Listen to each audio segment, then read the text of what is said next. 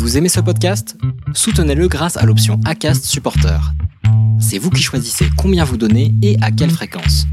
Cliquez simplement sur le lien dans la description du podcast pour le soutenir dès à présent. Bonjour, c'est Constance. Pas de panique, votre épisode arrive juste après cette présentation. Tout d'abord, permettez-moi de vous souhaiter une excellente année 2021, plus lumineuse que la précédente. Vous commencez à avoir l'habitude, maintenant j'aime vous partager une proposition de podcast juste avant mon épisode. Si vous êtes comme moi, tombé dans la marmite des podcasts et que vous manquez de temps pour partir à la recherche d'épisodes inspirants dans cette vaste bibliothèque que sont les plateformes de podcast, je vous ai déniché la solution idéale. Il existe un podcast tout fraîchement créé qui a pour objectif de vous faire découvrir les épisodes inspirants, bouleversants ou même marrants, bref, marquants et à ne surtout pas rater, et ce, tout sujet confondu. Allez, trêve de suspense, je vous révèle le nom de cette pépite. Il s'agit de Génération Podcast. Chaque dimanche, Anne Fleur vous propose une sélection de trois épisodes qui l'ont touché, marqué ou ému. Et un dimanche sur deux, elle vous propose une rencontre avec un ou une hôte de podcast pour vous dévoiler les coulisses de vos podcasts favoris. Alors ce n'est pas le meilleur tips de l'année 2021 Vous m'en direz des nouvelles. Maintenant, place à l'épisode.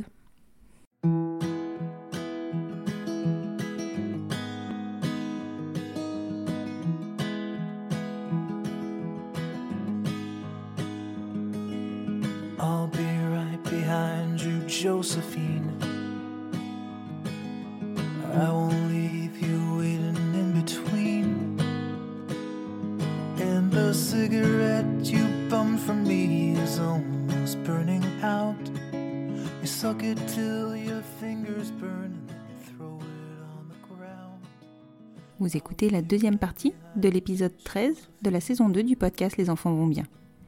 Je vous retrouve aujourd'hui pour découvrir la suite de l'épisode d'Aurélia et Charlotte, et je sais que vous l'attendez avec impatience et pour cause. Aurélia et Charlotte ont eu le cran, le courage et la confiance pour pratiquer un geste courant dans le milieu de la PMA, mais peu ou pas pratiqué dans une chambre à coucher. Et c'est là qu'on se rend compte de la puissance de notre désir d'enfant dans nos couples. Alors bien sûr, Aurélia et Charlotte se sont renseignées, se sont formées et se sont entraînées pour cela. Elles ont fait appel à des professionnels compétents et compréhensifs qui leur ont transmis leur savoir, qui les ont rassurés, qui les ont rassurés et qui les ont guidés. Et c'est dans ce genre de cas qu'on se rend compte que finalement, tous les professionnels médicaux ne sont pas à mettre dans le même panier, et qu'ils sont bien plus nombreux qu'on ne le croit à plaider notre cause et à nous aider dans l'ombre. Le message que je souhaite faire passer ici est de ne pas vous décourager face à des accompagnants obtus. Passez votre chemin, vous trouverez la perle qui fera de vous des parents. Je vous le redis, cet épisode est époustouflant. J'ai été bluffée par la sérénité qu'a procuré à Aurélia et Charlotte un bon accompagnement mais surtout par la force de leur conviction et de leur certitude, combinaison qui s'est avérée payante, puisque dès le premier essai en insémination intra-utérine, elles ont eu le bonheur de découvrir que leur petite Amae s'était nichée au creux de leur ventre. PS, vous l'aurez compris, j'ai fait une petite erreur de définition dans l'intro de l'épisode précédent. Aurélia et Charlotte ont commencé par une insémination intravaginale et ont poursuivi par une insémination intra-utérine, le tout en version artisanale à culpa. C'est ça aussi de rédiger mes intros en étant sans arrêt entrecoupé par les filles. Et je ne vous raconte pas comme elles sont piclettes. Allez, je vous souhaite une bonne écoute. En fait, on avait déjà lu avant euh, de commencer, enfin pendant toute cette phase de recherche, que certaines femmes, certains couples passaient euh, par des inséminations intra-utérines, soit aidées par des professionnels, mhm. voilà, qui, qui faisaient ça, ben oui, forcément dans l'illégalité et qui soutenaient un peu ces couples-là à leur façon, ou soit de le faire soi-même. Oui, alors il faut rappeler que l'insémination intra-utérine, c'est effectivement la méthode qui est utilisée dans le cadre des inséminations euh, lors des PMA. Euh, c'est une manipulation médicale qui est particulière. Ah oui, on est clairement dans, oui, dans la manipulation médicale. Là, on n'est plus juste dans la question de la petite seringue euh, qu'on met dans le vagin. Là, c'est clair qu'on passe un cap. On passe le col, juste. Exactement, on passe le col. Eh ben, techniquement, c'est ça. Et, euh, et, toi, qui euh, justement était dans le. Ouais, pas, pas forcément hyper sereine, hyper rassurée, tu, tu, tu, tu envisages cette option-là? Ouais. C'est fou. Parce que je crois que. Je dis beaucoup je, évidemment, on est deux. Oui, évidemment. comme c'est comme c'est mon corps à ce moment-là, je suis maître de, de beaucoup de choix, on va dire. Mhm. Donc à, ce moment-là, Charlotte dans tous les cas, elle, elle était prête, peu importe la méthode, elle, était là, elle était à fond, voilà. Et avant de faire les, les, les, premières inséminations, pardon, on avait vu que certains le faisaient, mais ça nous impressionnait beaucoup. On se disait, il y a quand même des risques. Oui, évidemment. Bah oui, je me doute. Il y a quand même des risques. On lisait certaines qui étaient vraiment contre en disant, mais vous vous rendez pas compte, euh, des risques encourus en faisant de telles choses. euh, et d'autres qui disaient, mais c'est jouable. C'est jouable. Les, les risques, si on peut les identifier, c'est essentiellement des risques bactériens, non? Oui, c'est ça. Oui. Mhm. De faire passer ben, derrière le col des bactéries. Et là, euh, Ouais, C'est dangereux, ouais.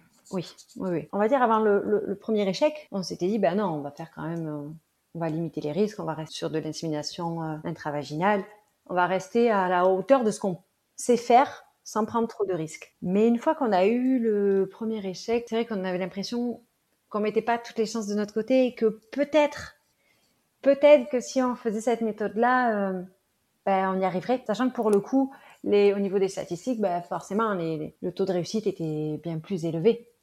Ah oui, évidemment. Et, et Cryos, dans le matériel qu'ils vous fournissent, ils vous fournissent la canule qui vous permet de passer le col ou pas? Oui, si on l'a Ah oui, carrément. Ben Ah oui. Oui. Donc Après, effectivement, ça te donne, ouais, ça donne oui. envie de le tester. non mais c'est ça, on a un peu euh, toutes les cartes en main là. Enfin, c'est et on et on nous é- on nous écrit noir sur blanc qu'en faisant ça, il y a plus de chances. Ah oui, en plus, c'est précisé. Ben oui. Alors, pas, eux, eux nous le disent pas ouvertement comme ça, mais voilà, sur tous ces groupes où on échange beaucoup, Mhm. ben, c'est évident. Et en même temps, dans les parcours PMA, euh, en clinique, ils passent le col, c'est pas pour rien. Ah ben non, c'est pas pour rien. Clairement, euh, Voilà. ça change tout. Donc on s'est dit, ben pourquoi pas Mais pour ça, il faut qu'on se prépare. Ouais. On va pas y aller à l'aveugle euh, en se disant on verra bien si ça passe et euh, si ça se passe bien pour moi. Mhm. Donc à ce moment-là, on en a parlé avec euh, plusieurs professionnels, des proches à nous et notre sage-femme, enfin voilà, pas mal de monde. On avait besoin d'être rassurés quand même, de savoir Mhm. si on était complètement folle ou pas. Forcément. On nous a pas mal rassurés. On- Certaines personnes nous ont aidés à rédiger en fait un protocole à suivre, euh, geste après geste, D'accord. Qu'on a fait valider à d'autres en disant est-ce que tu es sûr que si on fait ça, c'est bon, on prend pas de risque? Ouais. Voilà. Donc une fois que le protocole était bon, ben, il fallait être en capacité euh, de... De le faire, de le réaliser. Mhm. Donc là, on s'est lancé, on a eu un rendez-vous avec une sage-femme. Ce rendez-vous euh, qui est euh, juste mythique euh, pour nous. on a fait une sorte de cours d'anatomie D'accord. avec pour cobaye ben, moi-même. Mhm. Donc on a expliqué à Charlotte euh, ben, comment poser un spéculum, comment Mhm. trouver le col, Mhm. Comment savoir euh, visuellement si s'il est ouvert, à quel stade on en est de l'ovulation. Et ensuite, euh, ben, il y a des schémas, savoir comment poser euh, le cathéter, combien de centimètres une fois qu'on est passé au col. Voilà, on a tout étudié de A à Z, Mais elle devait avoir une pression, Charlotte? j'imagine. Enfin, moi, moi j'en tremble là. Souvent, je lui dis, je n'aurais jamais pu faire ce que tu as fait. Ouais, tu m'étonnes. Auquel elle me répond, je, je n'aurais pas fait ce que tu as fait non plus. Voilà, donc on Voilà. s'est bien trouvé. Au moins, voilà, c'est ça. Donc on, on s'est préparé, donc on a commandé, ben, il nous fallait forcément du matériel. Mhm. On a Oui, parce que tout n'est pas fourni, évidemment. Ah non, non, non, parce que Cryos, en fait, n'ont pas de souci pour nous envoyer un cathéter, Mhm. mais on est dans le flou. On ne dit pas qu'on va le faire nous-mêmes euh, en tant que particulier, bah oui. ils ne seraient pas d'accord. Oui, évidemment. voilà, on- ça reste très flou. On- lors de la commande, j'ai demandé un cathéter qui puisse le rajouter, ils l'ont rajouté. Puis voilà, on va pas chercher plus loin hein, dans nos échanges. Mhm. Et donc, il manquait tout le reste. Donc, on en a commandé sur Internet. J'ai été acheter des choses en pharmacie. On nous a fourni des spéculums. On s'est préparé. On s'est entraîné. Mhm. Donc, euh, à se chronométrer, bien évidemment, parce que Ah oui, parce qu'il y a toujours le délai de 15 minutes. et oui. Donc, Et il faut oui. pas se louper. Tout ça euh, en préparant mon corps, quoi. Enfin, vraiment. euh. Donc, Charlotte s'est entraînée sur la table, hein, avec tout le matériel, pour l'ouvrir, préparer les compresses, Ça la fait vraiment impossible. Ah, on a beaucoup rigolé. Ouais, tu m'étonnes. Et donc, on s'est beaucoup préparé. La seule chose auquel euh, elle ne s'était pas préparée, c'était, euh, alors dit comme ça, c'est un détail, mais à, à mettre des gants stériles. Vu qu'on n'en avait pas beaucoup, je lui avais dit, bon, mais ça, tu le feras le jour J. Tu vas Mhm. pas aller, euh, voilà. Donc, elle s'était entraînée, par contre, pour tout le reste, à tenir avec la pince, les compresses. euh, bon. On était prête, on a passé commande, on a reçu donc de nouveau notre tank qui est stationné dans le dressing. Mhm. Et toujours avec deux paillettes ou une seule cette Alors là, qu'une seule. Là, on avait pris une, euh, une seule paillette avec euh, une motilité un peu plus grande. D'accord. Parce que il y en avait plus. il y en avait plus et par contre, du coup, ça engendre un coût plus important. C'est ça, à peu près le double. Donc on s'était dit, on va quand même mettre, mettre toutes les chances de notre côté. Voilà, on y va, on, on en prend une, mais une euh, un peu plus grande. Mhm. Donc on a ben, continué à étudier mon cycle, faire mes petits tests d'ovulation euh, tous les jours. Donc je les faisais euh, tous les matins et quand on commençait à approcher du moment fatidique, j'en faisais un peu plus rapproché. À la maison, au travail, vraiment on était euh, sur tous les fronts.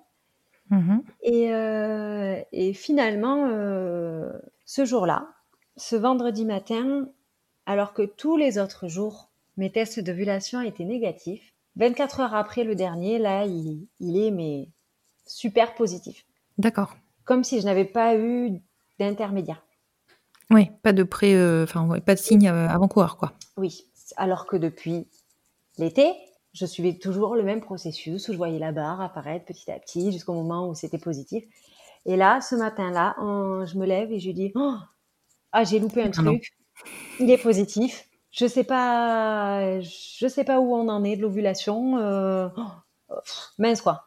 ouais, mais tu peux pas te dire, euh, j'attends de voir, quoi. ben non, c'est non, maintenant, quoi. ça. Donc on se dit Mm. mais comment on fait? Enfin, Là, d'un seul coup, nos plans étaient un peu perturbés euh, dans nos super tableaux récapitulatifs du timing. Donc euh, j'en parle ben, sur les groupes Facebook sur lesquels je suis en disant bon, on en est là. Comment on fait? Et euh, ce que j'adorais sur ces groupes, c'est que on est nombreuses à se soutenir et, et à réfléchir ensemble. Mhm. Je trouve ça génial qu'il existe ça. On se sent tellement moins seul. ouais, c'est sûr. Donc nous avons bien réfléchi en équipe et on s'est dit bon, euh, on va faire ça ce soir. Voilà, on a calculé à peu près. On s'est dit bon, au feeling, au, fini, au feeling, c'est soit ce soir, soit demain matin. Voilà. Donc euh, on décide que ce vendredi soir, on se fera un petit, euh, un petit apéro dînatoire Mhm. devant une série qu'on essaierait de tenir bah, le plus longtemps possible pour, euh, pour pouvoir faire cette insémination dans la nuit. D'accord, parce que quand le test d'ovulation indique que tu es en ovulation, Oui. c'est que tu vas ovuler. Oui, exactement. En D'accord, fait, pas que tu l'as fait. Hmm. C'est ça. Euh, sur ces tests, c'est vrai que je parle beaucoup de timing, mais en fait, ces tests d'ovulation, quand on dit qu'ils sont positifs, ça indique qu'on a notre pic de LH et Mhm. qu'en fait, on va ovuler dans les 24 à 36 heures suite à ce positif. D'accord, oui, donc ce qui explique que tu dois attendre. Et oui, c'est ça. Mhm. Donc c'est dans les 24 à 36 heures. Et à côté de ça, on doit faire coller euh, le fait que la durée de vie des spermatozoïdes euh, bah, congelés quand on décongèle est limitée aussi dans le temps. Oui, c'est vrai. On part sur un minimum, sur une idée de 12 heures. D'accord. Même si Cryos annonce que euh, on peut miser en- pareil entre 24 et 36 heures, mais quand même la majorité part sur l'idée qu'on est sur du 12 heures. Donc il faut réussir à faire coïncider bah, tout ce joli petit monde. C'est ça. Mhm. Donc nous, au moment de nos calculs, euh, vu que c'était un peu flou, bah, à ce moment-là, on se dit bon, bah, écoute, euh, allons-y, on fera ça cette nuit et puis, puis on verra bien. Donc à ce moment-là, tu décongèles tes spermatozoïdes? Alors, en pleine nuit, au moment d'aller euh, se coucher, où on se dit bon, allez, c'est l'heure, allons-y. Euh, bah, c'est parti, on décongèle, euh, on ouvre le tank, on sort la paillette et puis euh, on s'installe sur notre lit avec tout le matériel partout, le champ stérile. Ah oui, carrément. Ah, bah, le but étant de prendre le moins Oui, de risques bah, possible. c'est ça. quand même. Mhm. Donc, on, on s'installe tout ça, et donc arrive le moment où je dis à Charlotte, mets tes gants stériles, à part qu'elle, elle en avait jamais mis, et que arrive le moment où c'est la pagaille, qu'elle s'en sort pas, et qu'elle secoue sa main, et que ses gants stériles touchent mon pied. Bref, le chaos. Merde. Mince, pardon. Mais le- non, mais c'est ça, le chaos. À part qu'on Ouais. rigole, mais on rigole euh, qu'à moitié, parce que parce qu'on est fatigué, qu'on est stressé, que hein, que la situation est beaucoup trop stressante. Mhm. Donc je lui dis mais dépêche-toi, enlève-les, mets du gel euh, hydroalcoolique. À l'époque c'était facile d'en avoir, donc vas-y dépêche-toi. Et donc euh, on nous avait prévenu en plus que voilà au moment de comment dire de l'introduction du cathéter, au passage du col, bah, que je pourrais ressentir des, euh, des sensations pas forcément agréables. Mhm. Donc on m'avait prévenu tout ça. Donc on se lance avec quand même un peu d'appréhension, elle, bah, de, de me faire mal involontairement, et moi, bah, voilà, de, de souffrir un peu et, et- Ah oui, bien sûr. voilà, et que tout se passe bien. Donc on se lance en rigolant, je tremble beaucoup, je crois de, bah, je, de stress et de d'excitation, de, de trop, de trop d'émotions. Ouais. Mhm. Et puis, et puis elle le fait. Et puis, et puis en fait, euh, ça se passe très bien. Ça se passe très bien. euh, je sens rien. Enfin, je m'attendais à vraiment des sensations désagréables et un peu douloureuses. Non, tout se passe bien. Et puis, et puis ça y est, c'est fait quoi. Et elle, elle a aucun doute sur le fait qu'elle a réussi à passer le col, que... Ah non, oh, elle est sûre d'elle. Là, là, on est maintenant, on devient des professionnels. non, non, C'est évident. Et, et même elle rigole euh, parce que parce que forcément, ben, entre le moment où on a fait euh, le petit cours d'anatomie et ce jour-là où pour le coup je suis en pleine ovulation, ben, il faut savoir que le col euh, il se modifie au fur et à mesure Mhm. de nos cycles. Donc là, euh, ah, pour elle c'est évident. Elle me dit mais là c'est sûr on y est. C'est sûr, Ah on oui. est bon, on est en plein dans l'ovulation. euh, vraiment, on devient mais des spécialistes. hein. C'est ça, c'est ça. Donc on se dit bon ben c'est fait, c'est fait. Nous voilà à, à une heure et demie du matin sur notre lit à avoir essayé de faire euh, notre bébé. Et puis euh, puis voilà, on, tout ça dans, dans le rire et on range tout ça, euh, on reprend notre vie ordinaire. Le chien a été malade dans le couloir, il faut nettoyer. Enfin bref, Ouais, la vie, vraiment la, ouais, la soirée euh, ordinaire mais improbable. Mhm. Et, euh, et donc, suite à ça, le lendemain matin, euh, bon, moi, je suis pleine de doutes, hein, évidemment. Et j'ai dit, pff, c'était quand même, ça manquait de contrôle pour moi. Je dis, tu te rends compte, on l'a fait là, c'était pas très précis. J'ai dit, est-ce que, tant qu'on y est, est-ce que tu veux regarder mon col? Je trouve qu'on arrive à un stade quand même d'intimité exceptionnel, hein, mais Oui, c'est ça, complètement. je lui dis, est-ce que, tu- bah, écoute, au point où on en est, euh, est-ce que tu veux regarder mon col pour voir? Elle me dit, bah, si tu veux. Donc, elle regarde et elle me dit, Ah, mais aucun doute. Elle me dit, aucun doute. Tout est fermé à double tour. euh. Elle me dit, maintenant, on a toutes les chances de notre côté. Enfin, là, euh, on a fait ce qu'on avait à faire. Oh, c'est fou. C'est hallucinant. dingue. Donc, suite à ça, bah, on a attendu. Nous avons attendu euh, chaque jour en disant, il faut pas y penser. Ça fait toujours beaucoup rire. impossible. C'est ça, évidemment, on n'y pense pas. Donc, euh, j'ai essayé de pas trop en parler, mais Mhm. j'ai beaucoup pensé. Et, euh, et puis, au, je crois, onzième jour, Mhm. j'ai commencé à ressentir quand même pas mal de choses dans mon corps. Mais bon, je me disais, non, non, ne dis rien, ne dis rien, c'est dans la tête. Et puis, en fait, j'ai fait un test et le 14 février, il était positif. Ah, c'est fou. Vous avez réussi. Ouais, C'est- une histoire de dingue. ouais. Et on réalisait pas. Enfin, Bah, tu m'étonnes.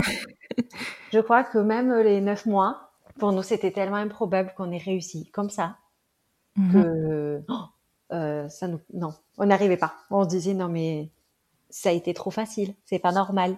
Les autres, les autres galèrent. Et nous, euh, on fait ça après une- soirée à boire des bières, à rigoler et, et on fait des trucs complètement fous et ça marche. Mais Ouais. ouais, Vous faites partie de ce faible pourcentage pour qui ça marche euh, presque du premier coup finalement. c'est ça. Ouais. Non, mais c'est vraiment, vous avez une histoire, mais euh, pff, enfin, je pense que, enfin, je sais pas si vous raconterez la conception de vos enfants à vos enfants, mais franchement, je, je pense que ça vaut le détour quand même. Oui. Ouais, c'est ce qu'on se dit. On se dit que, que Amae était faite euh, enfin, euh, dans tellement de joie, d'amour, de rire. Enfin, on pouvait pas espérer mieux. On a eu la chance d'y arriver comme ça et, et ça répond à, à toutes nos attentes et besoins. C'est, juste dingue, même si, euh, même si bien évidemment, on- tout ça est illégal et c'est moche et j'aime pas faire ça. Bien sûr, Mais, mais, bon, j'ai plus. aucun regret. C'est tellement juste fou. Et oui, si c'était à refaire, vous, vous referiez la même chose, Évidemment, 100 fois. évidemment. ah non, mais c'est Ça me met... Franchement, je suis ouf. c'est, je trouve ça génial comme parcours. C'est voilà, ça a répondu. Enfin, vous êtes allé au bout des choses en, en, en, ne, en ne mettant jamais de voilà, vous, vous n'avez jamais mis entre parenthèses vos envies pour euh, pour Non. vous assurer que ça puisse fonctionner. Non. C'est bravo. je, crois bravo. que notre, euh, notre, notre histoire euh, a été euh, tellement baladée, je crois, par les autres, par la vie des autres. Enfin, nos débuts, voilà, je pense qu'on a des débuts quand même euh, particuliers. Mhm.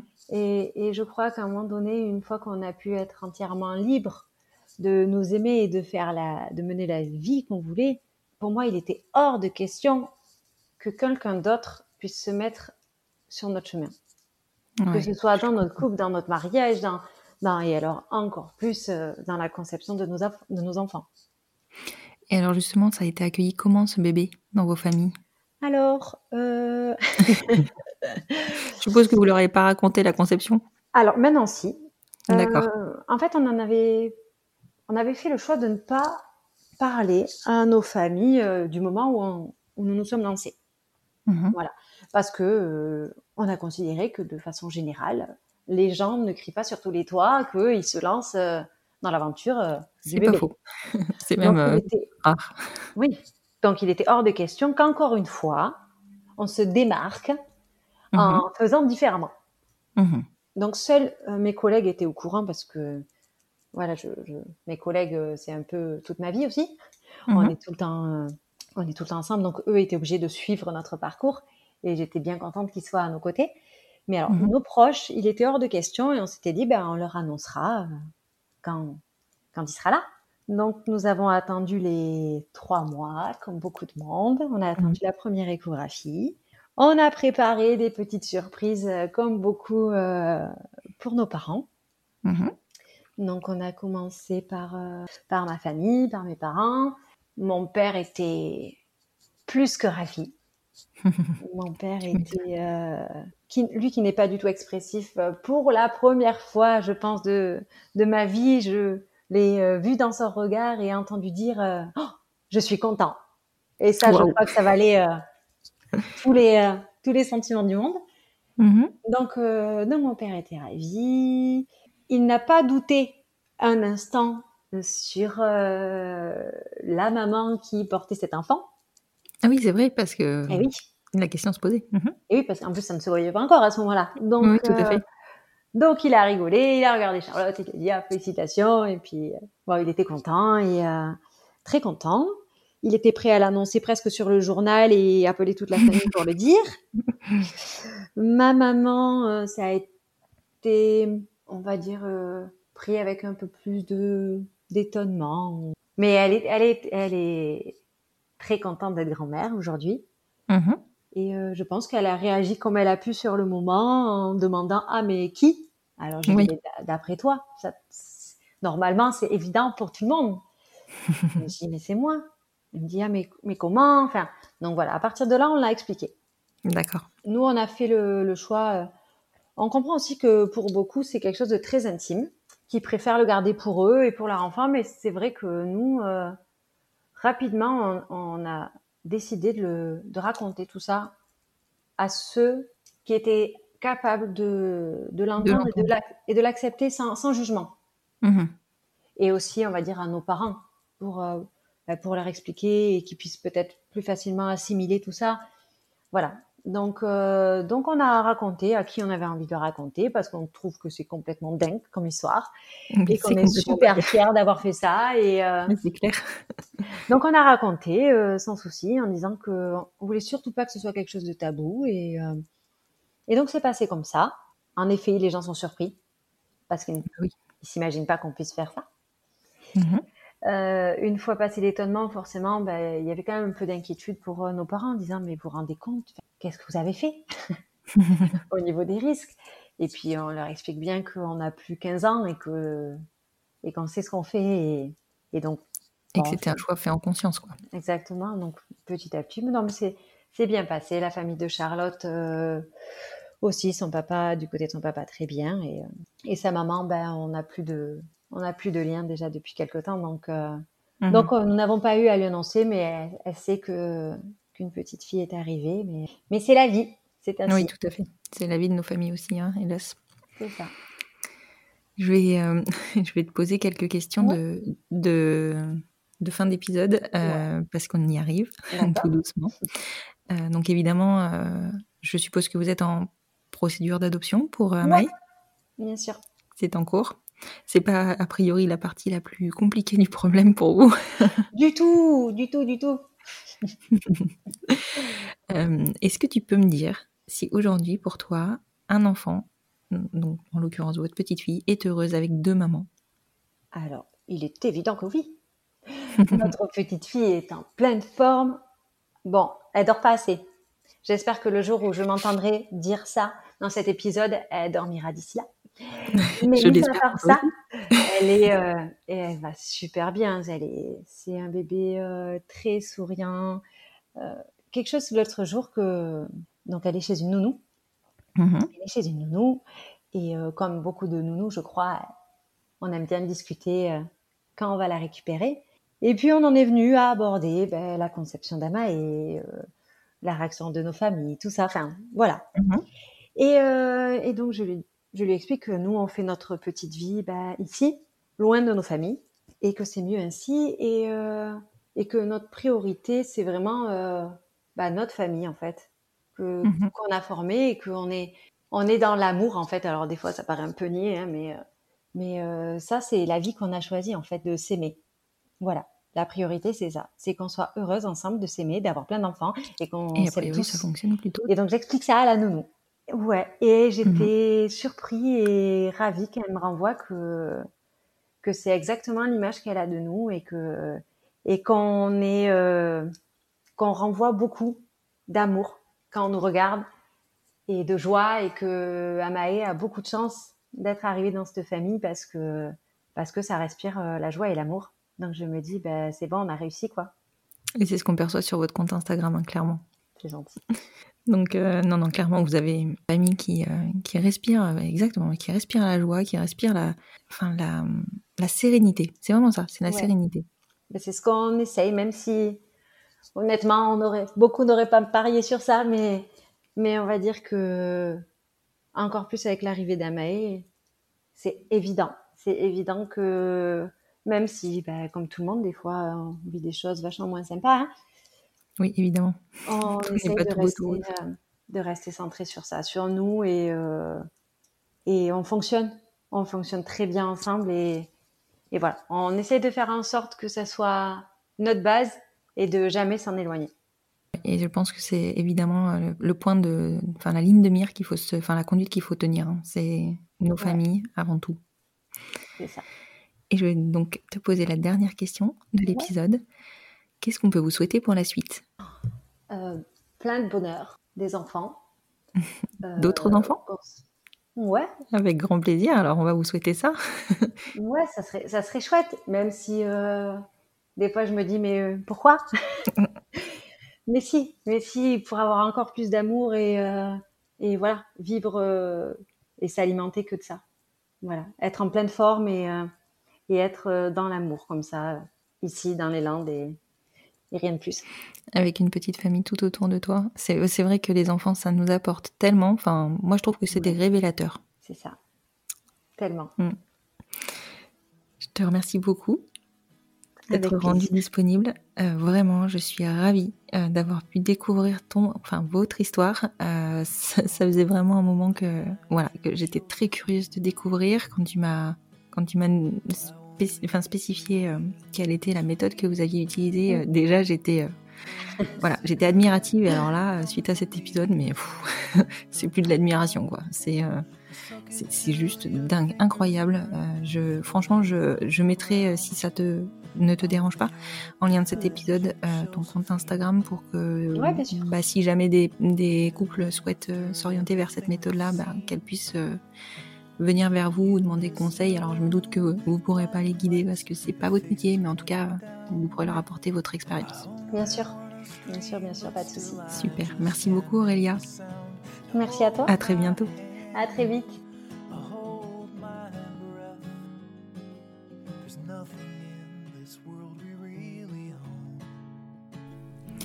Et voilà, c'est enfin la fin de cet épisode. Je vous rappelle ce que je vous ai annoncé sur Instagram, sur le compte Instagram du podcast At les enfants vont bien podcast. À partir de la semaine prochaine, je repasse sur des épisodes complets chaque semaine. J'ai bien entendu vos frustrations et j'essaye de répondre au mieux. Si cet épisode vous a plu, je vous remercie de le partager, de le faire découvrir et surtout, surtout, n'hésitez pas à le conseiller et à conseiller le podcast à des familles qui seraient en plein parcours ou en pleine réflexion quant à leur parcours de conception. Vous savez maintenant, et je vais encore vous le redire, combien il est important de noter aussi le podcast sur euh, vos plateformes d'écoute et d'y ajouter un petit commentaire, ça fait toujours chaud au cœur. Je vous retrouve vendredi prochain, du coup, pour un nouvel épisode complet du podcast Les enfants vont bien. À très vite.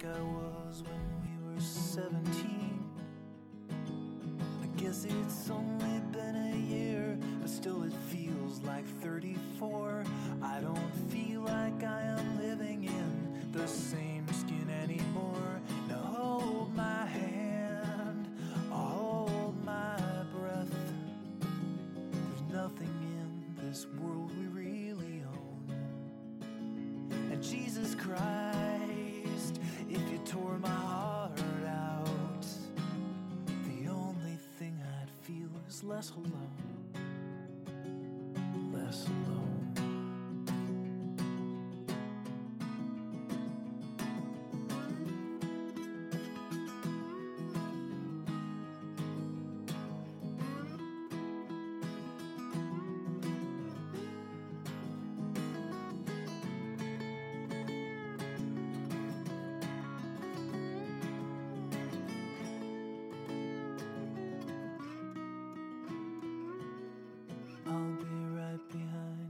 Josephine.